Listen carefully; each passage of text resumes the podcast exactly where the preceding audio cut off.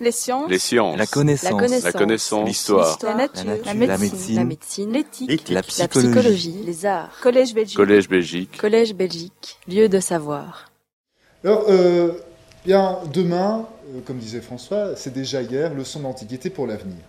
Euh, de quoi s'agit-il exactement? Bien, en 2012, la, la très sérieuse revue Nature publiait une revue, une- un article dont les conclusions prévoyaient, à brève échéance quand même, l'effondrement de nos écosystèmes si on ne changeait pas de mode de vie. Et ce constat avait poussé ben, Cyril Dion, d'un côté, Mélanie Laurent de l'autre, à ben, prendre la caméra et parcourir le monde, caméra sur l'épaule, pour essayer de trouver des solutions euh, qui permettraient d'inverser cette tendance.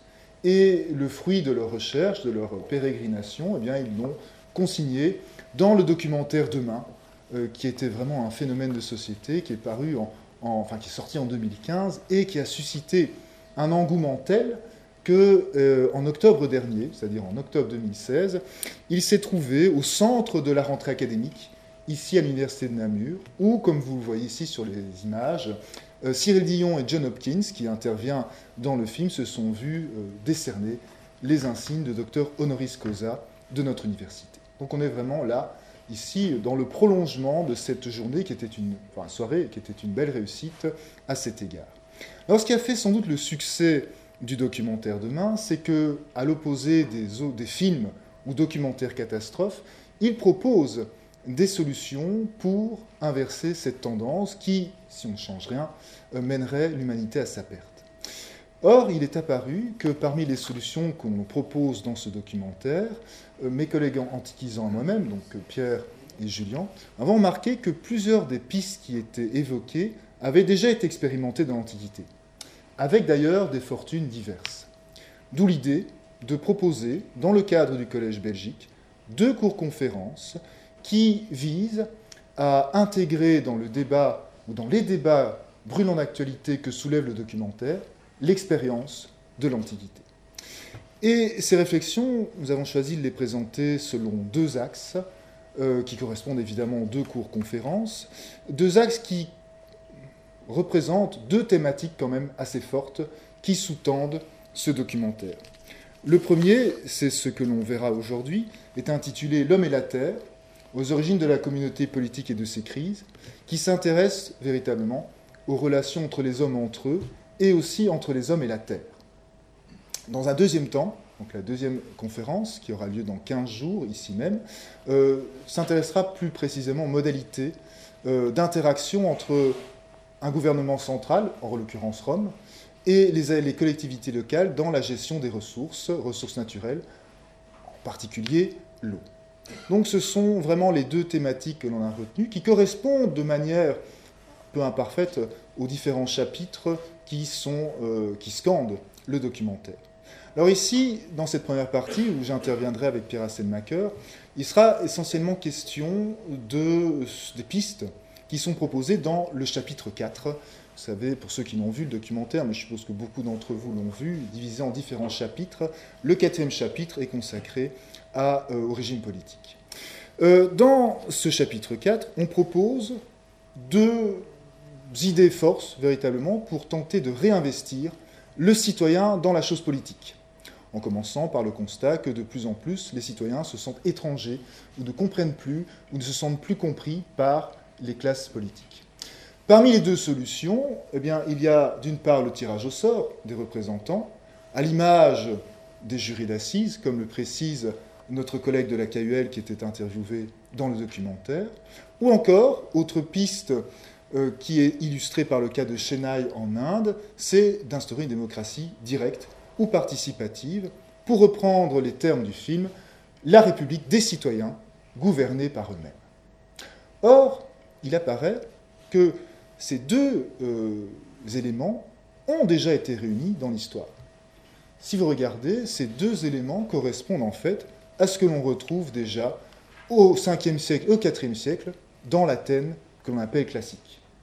Alors je vous plante brièvement le décor institutionnel, sans vous faire un cours en règle d'institution, mais voici les grands principes de la démocratie athénienne telle qu'elle fonctionne à partir du début du 5e siècle et jusqu'à la fin du 4e siècle.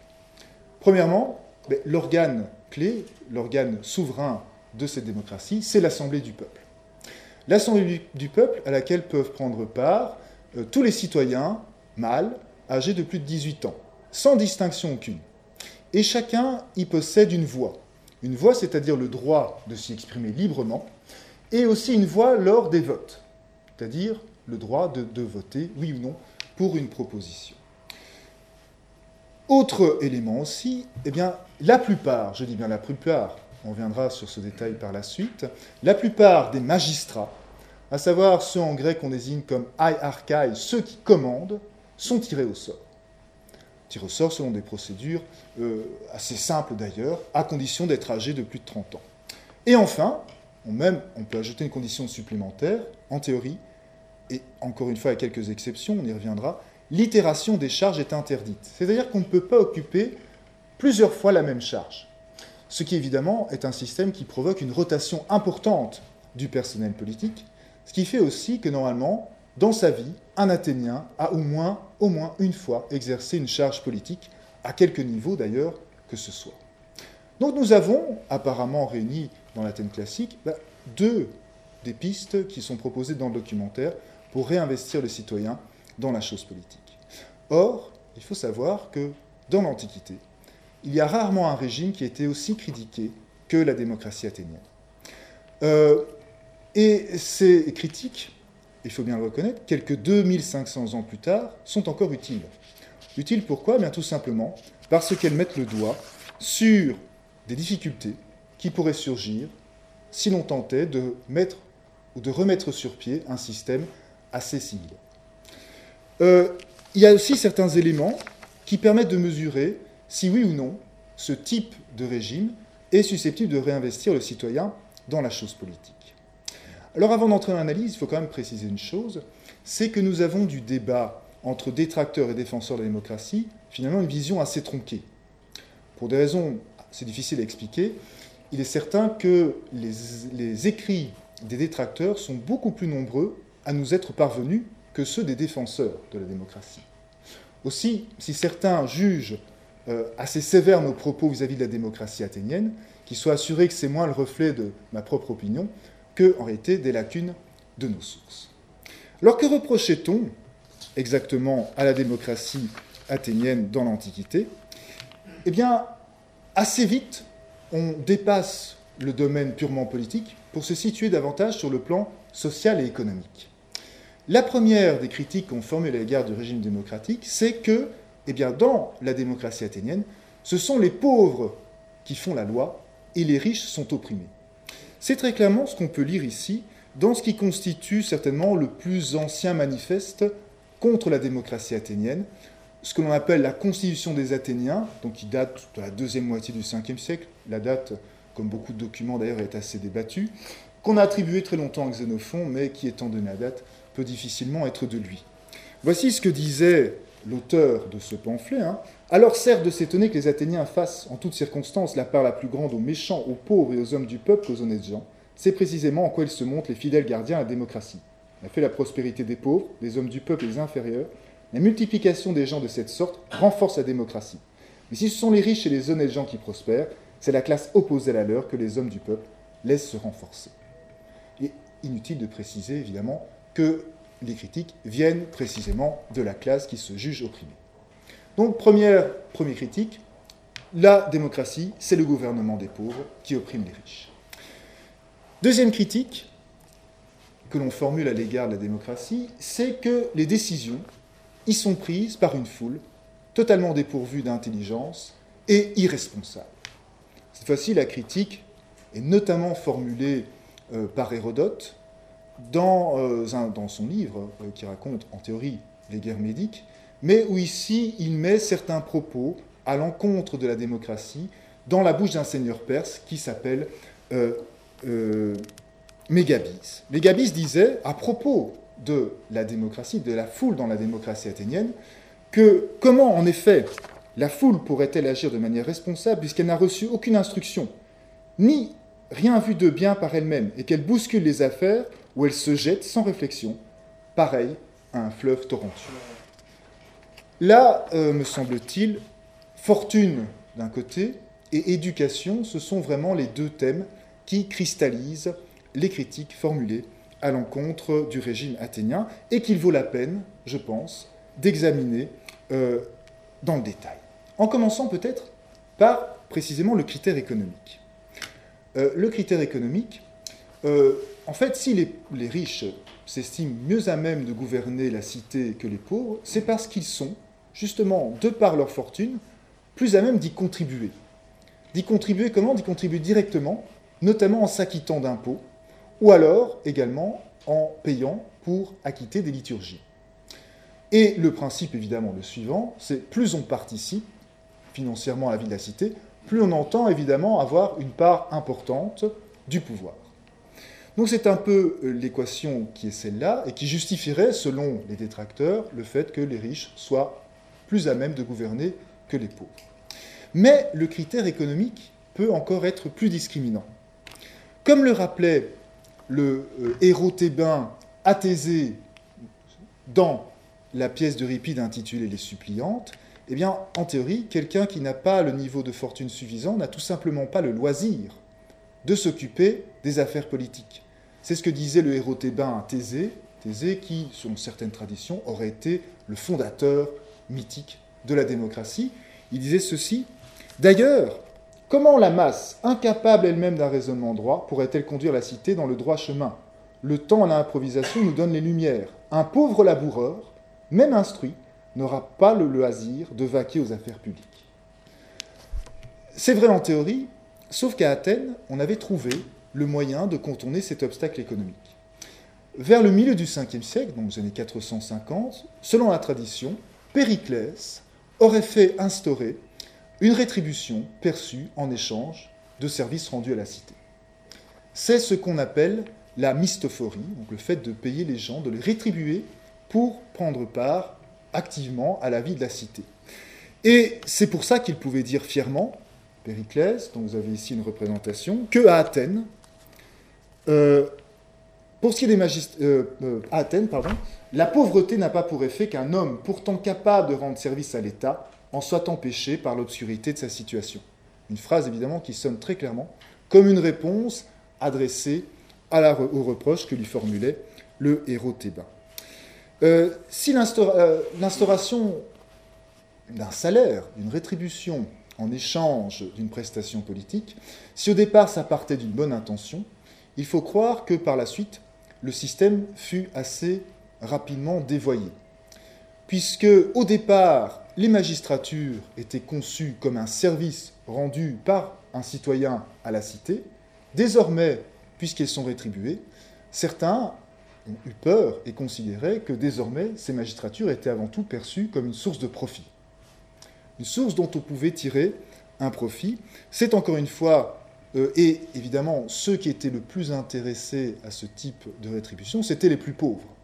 Et d'ailleurs, toujours dans la constitution des Athéniens, dont je vous ai parlé tout à l'heure, l'auteur disait, en fait, divisait les magistratures en deux catégories en disant, mais pour ce qui est des magistratures qui apportent salaire et profit à la maison, celles-là, le peuple cherche à les exercer.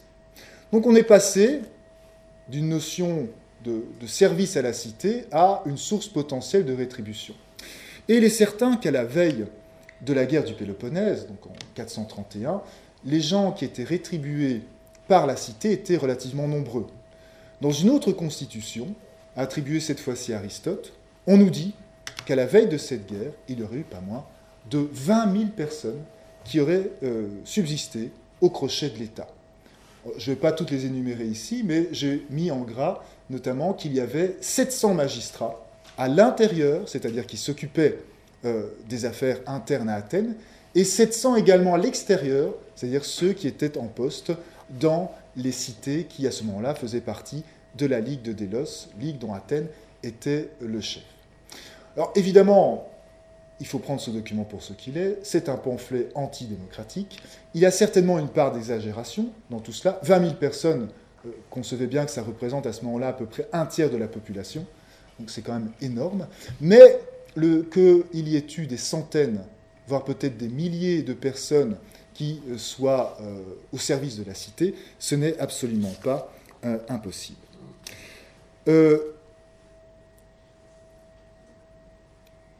aussi, cet aspect de la démocratie, c'est la mystophorie, pour le résumer, donc c'est le fait de percevoir un salaire en échange d'un service, était vraiment l'aspect le plus honni de la démocratie. C'est celui que, lorsque le régime a été renversé, à plusieurs reprises d'ailleurs à la fin du 5e siècle, c'est la première chose que ceux qui ont pris le pouvoir, qu'on appelle les oligarques, vont supprimer. Euh, c'était aussi une mesure d'économie. En ces temps de guerre du Péloponnèse, c'était assez nécessaire, mais c'est surtout symbolique. C'est vraiment, la mystophorie, ça représentait euh, tout ce que les détracteurs détestaient dans cette démocratie athénienne.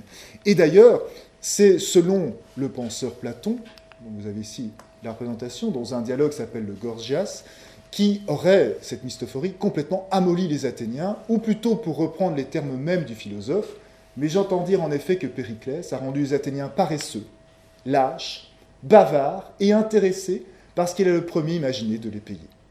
Il faut savoir que les grands penseurs politiques, que sont Platon d'un côté, Aristote de l'autre, n'étaient absolument pas partisans du régime démocratique athénien. Euh, certainement pas Platon, et euh, Aristote se montrait aussi extrêmement réservé euh, quant à lui. Tout ça pour vous dire que, bah, contrairement à certains de nos hommes politiques et anciens ministres, qui estiment que pour, je ne sais pas si vous voyez de qui je parle, mais qui estiment que pour attirer des gens de qualité dans une assemblée, il faut leur proposer une rétribution confortable, savoir pas moins de 4800 talents, les penseurs grecs, en fait, eux estimaient qu'il fallait tout simplement ne pas les payer. Voilà pour le critère euh, censitaire. Alors le critère, je dirais cette fois-ci, capacitaire. Critère capacitaire, donc on a vu les euh, critiques très dures que Mégabise avait formulées à l'encontre euh, de la foule, du peuple dans la démocratie. J'ajouterai celles-ci, qui sont cette fois-ci du poète comique Aristophane, qui est aussi du 5e siècle.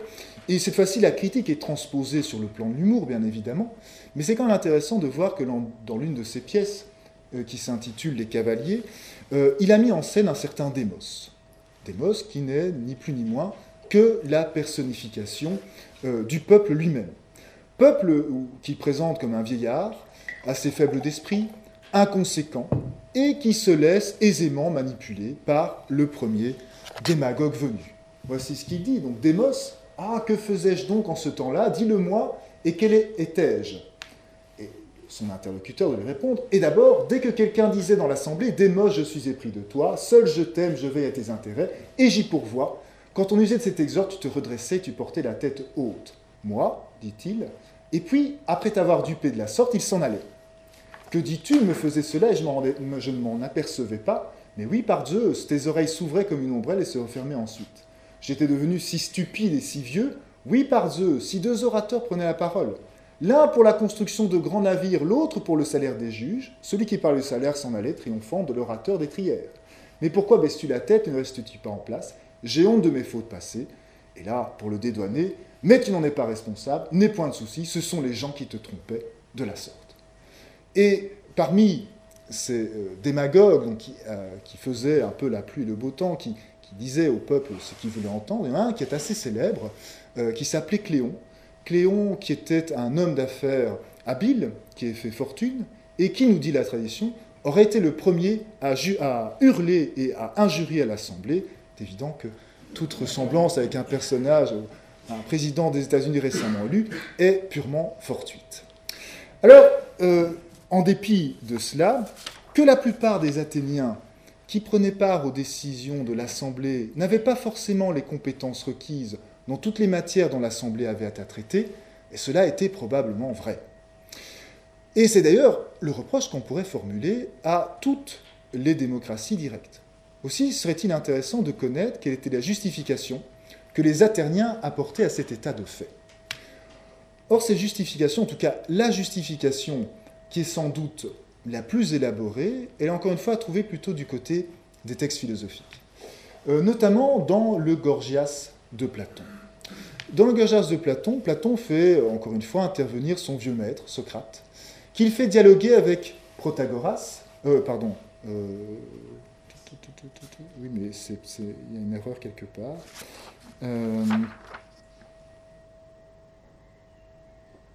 Non, c'est Protagoras. C'est ici que l'erreur est, je corrigerai plus tard. Euh, donc c'est bien dans le Protagoras, euh, où euh, Socrate dialogue avec Protagoras, qui était Protagoras le plus grand sophiste du 5e siècle. Et Socrate se plaint auprès de Protagoras que quand les Athéniens veulent construire un temple, ils prennent l'avis des meilleurs architectes pour réaliser cette œuvre. Alors qu'au contraire, dit-il, lorsqu'il est question de politique, eh bien, ces personnes n'écoutent absolument pas les spécialistes, mais s'en remettent à l'avis de la foule. Alors pour justifier cet état de fait, ben, Protagoras se lance dans une interprétation très personnelle du mythe de Prométhée.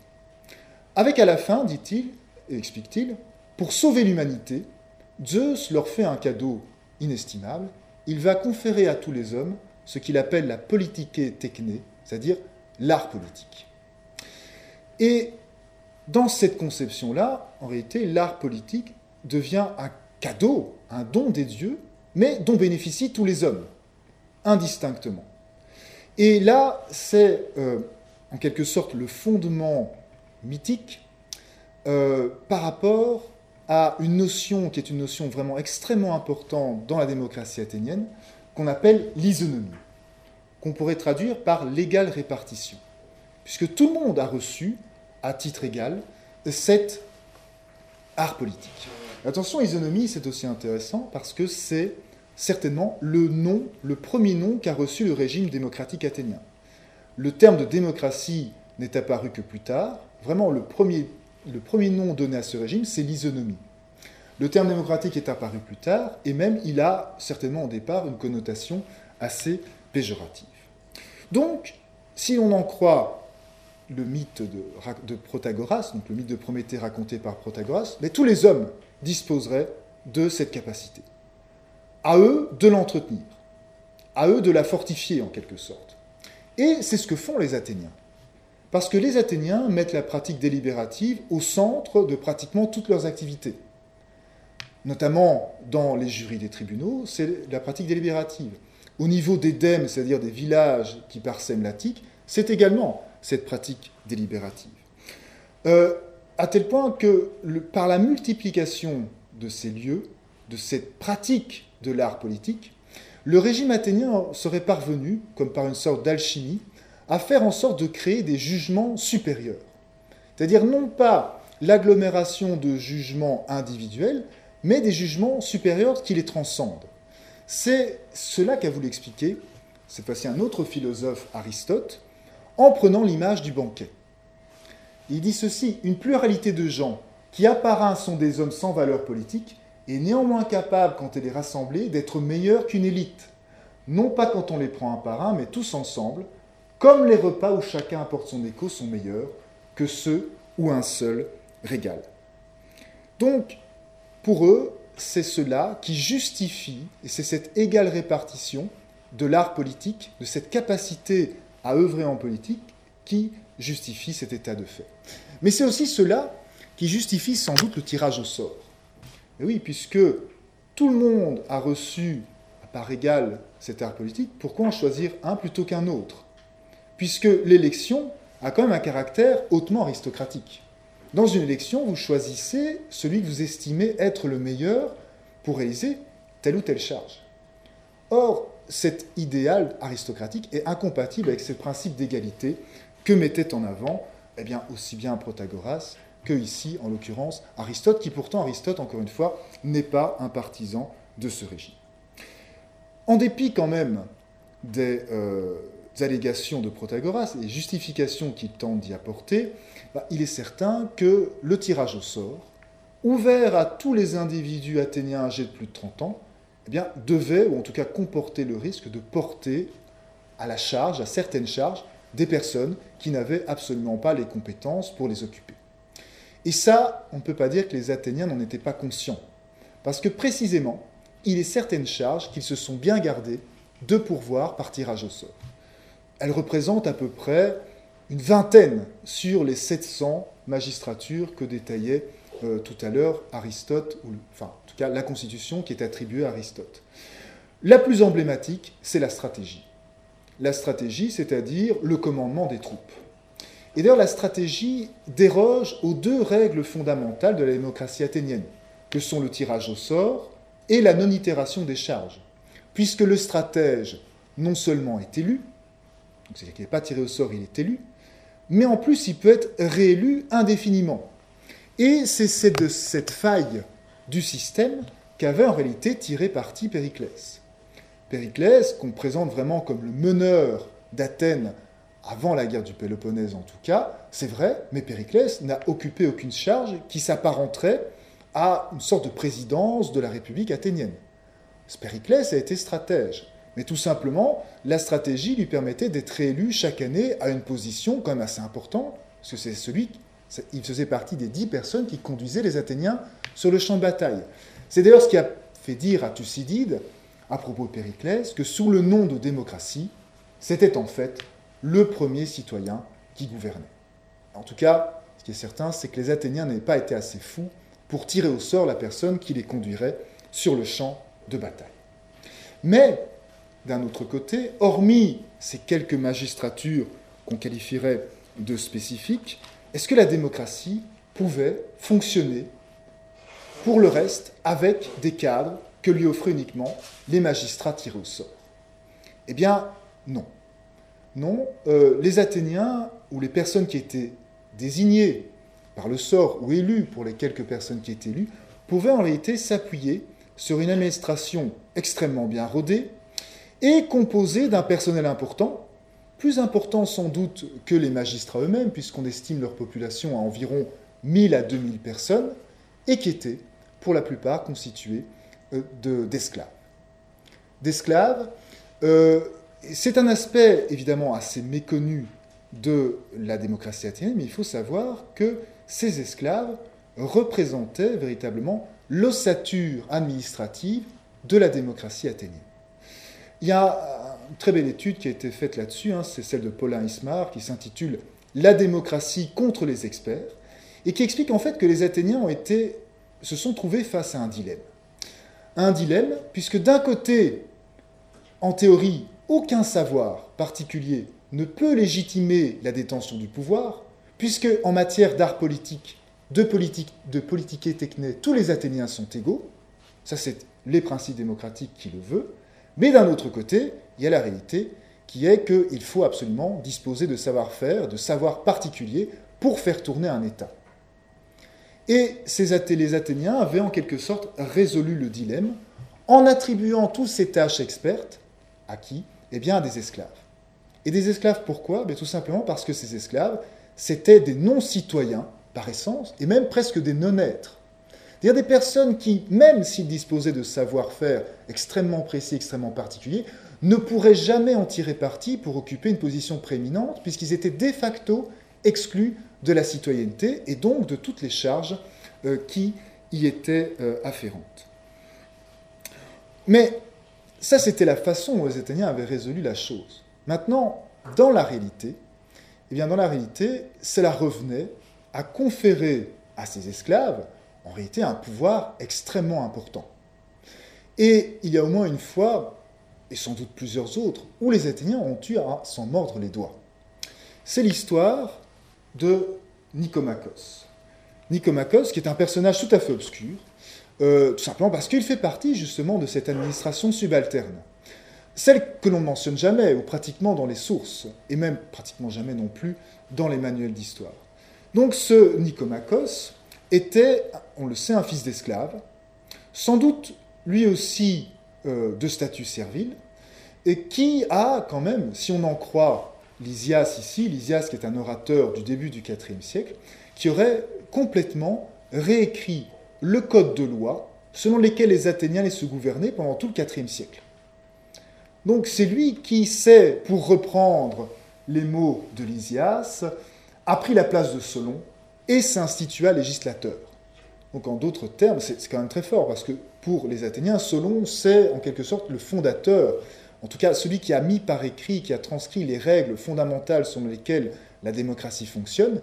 Eh bien là, en l'occurrence ici, Nicomachos, qui n'est ni citoyen, sans certainement peut-être même de statut servile, ben, c'est lui qui a composé le code de loi selon lequel les Athéniens allaient se gouverner au IVe siècle. Mais c'était l'un des seuls qui avait l'expertise nécessaire pour le faire, ce qui montre que, eh bien, dans certains cas, cette administration a pu prendre le dessus sur les citoyens eux-mêmes.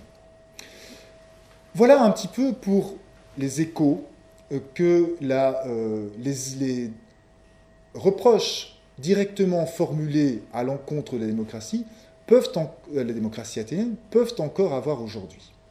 Maintenant, j'ajouterai encore d'autres remarques, d'autres observations qui, cette fois-ci, ne découlent plus directement des critiques telles qu'elles sont formulées explicitement, mais plutôt de l'observation de certaines formes, compris des institutions athéniennes. Et parmi les questions euh, qu'il me semble intéressant d'aborder, c'est celui de la représentation étatique. Parce que l'idéal de la démocratie directe, la démocratie participative, c'est précisément d'abolir un petit peu tout niveau intermédiaire entre le citoyen et les décisions politiques. Or, dans le cas athénien, euh, même si on est à l'échelle d'une cité, pour donner un peu une idée, euh, on reviendra sur l'ampleur de la population, mais c'est une population qui compte environ 30 000 citoyens adultes mâles. Si vous ajoutez les femmes et les enfants, ça vous fait une population, disons, d'environ 100 000 personnes, ce qui correspond à peu près, je crois, à la ville de Namur, en tout cas la population de la ville de Namur. Donc c'est vraiment très réduit. Bien malgré ça, les Athéniens n'avaient pas pu faire autrement que de mettre en place des organes représentatifs. Euh, pour une bonne et simple raison c'est que si effectivement l'Assemblée populaire est l'organe souverain par excellence, celui qui sanctionne toutes les décisions, il est évident que l'Assemblée n'est pas réunie en permanence. L'Assemblée, à la fin du IVe siècle, ne se réunit que 40 fois par an, et sans doute se réunissait-elle encore moins auparavant. Donc, qui pour assurer cette permanence statique Qui pour, pour personnifier l'État en quelque sorte? Je l'ai dit tout à l'heure, il n'y a pas de président de la République athénienne. L'archonte, qui est entre guillemets le premier magistrat de la cité, n'a clairement pas ce rôle. Périclès a assumé dans les formes ce rôle-là, mais tout simplement en détournant une magistrature qui était la, euh, la, la stratégie. Non?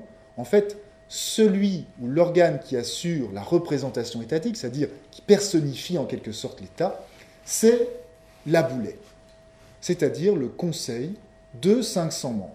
500 membres qui sont tirés au sort parmi les citoyens âgés de plus de 30 ans. Et à mon sens, en réalité, même si incontestablement l'Assemblée, c'est elle qui signe les lois, pour le dire autrement, qui sanctionne les décisions, en réalité, l'organe le plus important, je pense, dans la démocratie athénienne, c'est la Boulée. Pourquoi? Eh bien, pour une bonne et simple raison, notamment, euh, c'est qu'il faut savoir que, en théorie, aucun, point, aucun sujet ne peut être inscrit à l'ordre du jour de l'Assemblée si ce sujet n'a pas fait l'objet d'un examen préalable et d'une décision préalable de la boulée. Donc c'est-à-dire, il est impossible, sauf des cas exceptionnels encore une fois, mais il est impossible de discuter de quelque chose à l'Assemblée si ça n'a pas d'abord été discuté par la boulée. Or, on se rend compte que dans la plupart des cas, l'Assemblée devait se contenter de ratifier l'avis de la boulée. Jugez-en vous-même. Il y a euh, une réunion de l'Assemblée, ça dure une demi-journée. Ça commence au point du jour, ça finit à midi. Durant cette Assemblée, il y a 6 à 7 points à l'ordre du jour qui sont inscrits est évident que, en l'espace de quelques heures, il est impossible que les six points à l'ordre du jour fassent l'objet de débats entre les milliers de membres qui fréquentent l'Assemblée et qui fassent ensuite l'objet de l'élaboration du décret. On peut penser que, dans la plupart des cas, l'Assemblée se contentait de ratifier le travail préparatoire de la boulée. Donc c'est ça que c'est un organe extrêmement important. Or, la boulée a certainement été conçue, en tout cas aussi haut qu'on peut le savoir, a été conçu dès le départ comme un organe représentatif. Puisque chaque dème, c'est-à-dire chaque bourgade de l'Attique, envoie à la boulée un nombre proportionnel à l'importance de sa population. C'est-à-dire que plus le dème est populeux, plus la population est importante, plus l'enverra de conseillers à la boulée. Si bien que la boulée, en fait, est conçue comme un microcosme de l'Attique. Donc comme vraiment un organe représentatif, c'est vraiment la boulette qui assure cette permanence étatique. Et vous voyez que même avec une assemblée souveraine, on n'avait pas pu faire autrement. Alors, autre point aussi, qui paraît extrêmement important euh, aujourd'hui, et d'ailleurs qui était euh, l'une des volontés dans le documentaire Demain pour réinsuffler l'esprit politique aux citoyens, c'était euh, la démocratie directe. C'est-à-dire de faire en sorte que les Athéniens, que les, les citoyens actuels participent plus activement à la politique. Est-ce que le régime athénien, qui pratique le tirage au sort, qui est une assemblée, euh, qui est une démocratie directe, en tout cas participative, est-ce que la, démocratie athénienne a réussi à cet égard-là? Eh bien, euh, on doit avouer que les détracteurs de la démocratie dont je parlais tout à l'heure ne mettent jamais le doigt sur un absentéisme prononcé à l'Assemblée. À ma connaissance, il n'y a pas dans ces pamphlets de textes qui disent oui, mais les Athéniens, de toute façon, ils ne viennent même pas à l'Assemblée. Non, je ne pense pas. Maintenant, il y a d'autres indices qui montrent qu'en réalité, seule une partie seulement, et encore assez réduite, des Athéniens participaient réellement au débat de l'Assemblée. Là encore, on peut se tourner euh, vers Aristophane. Aristophane, on est déjà là au milieu du 5e siècle. Évidemment, on ne peut pas se prononcer sur le tout début du régime, c'est-à-dire à la fin du 6e siècle, début du 5e siècle, parce qu'on n'a à ce moment-là aucun document. Donc il est possible que, avec l'avènement de la démocratie, il y ait un enthousiasme fou et une participation extrêmement accrue. Mais force est de constater que dans les années 420, c'est-à-dire même pas un siècle plus tard, eh bien, euh, l'enthousiasme, si enthousiasme il y a eu, il était déjà bien émoussé. Puisqu'Aristophane présente dans une de ses premières pièces euh, son personnage, qui est arrivé le premier l'Apnix. L'Apnix, en fait, euh, c'est l'endroit où se réunissaient les Athéniens pour délibérer. Ils ne se réunissaient pas à, l'Agora, comme on peut le croire parfois. Il y avait un endroit à Athènes qui était précisément dévolu à cela. Là, vous avez un état euh, du IVe siècle, on en reparlera. Mais il nous dit voici ce personnage Je souffre aujourd'hui, où une assemblée régulière a été convoquée pour l'aurore, de trouver la Pnix vide. Comme vous le voyez, nos gens cependant bavardent sur l'agora et pêle-mêle fuient devant la corde vermillonnée. C'est-à-dire qu'il arrive là, il est tout seul. Les autres Athéniens sont sous l'agora et discutent, et il faut user d'une corde teintée de rouge pour les y faire entrer. Donc ça, c'est l'état vers 420. Alors me direz-vous, oui, ça reste évidemment de la comédie, mais est-ce qu'on peut traduire cela en chiffres? Eh bien, selon Thucydide, euh, il n'y aurait rarement eu, à l'époque de la guerre du Péloponnèse, mais Thucydide écrit sur la guerre du Péloponnèse, plus de 5000 citoyens présents. 5000 citoyens présents, euh, ce qui représente une proportion extrêmement faible de la population athénienne, puisque je vous ai tout à l'heure, euh, au bas mot, avant la guerre du Péloponnèse, il y avait 30 000 citoyens. Ça vous fait un sixième seulement. Mais il y a des estimations plus hautes encore. Certains estiment qu'il y avait, à l'orée de la guerre du Péloponnèse, 60 000 euh, citoyens, c'est-à-dire deux fois plus, ce qui réduit encore la proportion. Et, me direz-vous, oui, mais attention, la guerre du Péloponnèse, c'est une situation particulière, on est en temps de guerre, beaucoup d'Athéniens sont mobilisés dans des euh, guerres extérieures, des, fronts extérieurs, etc. Oui, sauf que l'état de l'apnique, c'est-à-dire le lieu où la réunion avait lieu, au 5e siècle, montre que, en fait, le lieu ne pouvait pas accueillir plus de 5 à 6 000 personnes. C'est-à-dire qu'on ne pouvait pas en mettre beaucoup plus, et que 5 à 6 000 personnes, c'était l'affluence, en tout cas maximum, et au mieux euh, régulière. Et encore une fois, ça représente quelque chose qui est relativement réduit. Au IVe siècle, ben, au IVe siècle, l'apnix va être bâtie, et dans l'état dont vous avez ici une reconstitution. Et là, la capacité va être augmentée. Parce qu'on va pouvoir accueillir de, 6 000 à 8 000 personnes. Alors me direz-vous, ben, voilà qui traduit un regain d'intérêt pour la démocratie après la guerre du Péloponnèse, où pendant un certain temps, le régime démocratique a été aboli. Oui, sauf qu'on ne peut pas en être certain, puisque en 393 ou plus tard, on va instaurer à Athènes une rétribution pour assister au débat de l'Assemblée. C'est-à-dire qu'on va désormais payer les Athéniens pour assister au débat de l'Assemblée. Et visiblement, la mesure a eu l'effet escompté, puisque le même Aristophane, qui vit encore à cette époque-là, nous explique que désormais, on utilise toujours la corde vermiliodée, mais non plus pour, faire en sorte que les Athéniens y entrent, mais pour empêcher qu'ils y rentrent, euh, poussés sans doute par l'appât du gain. Alors, est, euh, quelles sont les leçons de l'Antiquité euh, pour l'avenir, en tout cas en matière d'expérimentation politique?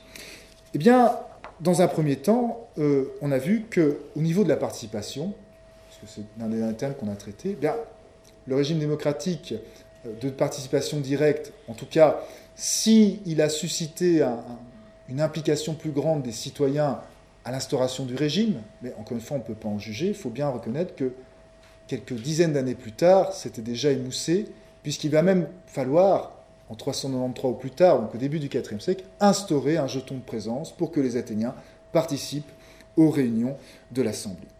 Autre enseignement aussi, je vous disais tout à l'heure, euh, au niveau de euh, la suppression des organes représentatifs, bah, même dans une cité à l'échelle d'Athènes, qui est vraiment pour comparer aujourd'hui à l'échelle d'une grosse ville en Wallonie ou en Belgique, on n'avait pas su s'en passer. Il a quand même fallu mettre au point ou des magistratures, des magistrats, ou alors un conseil comme celui de la Boulée.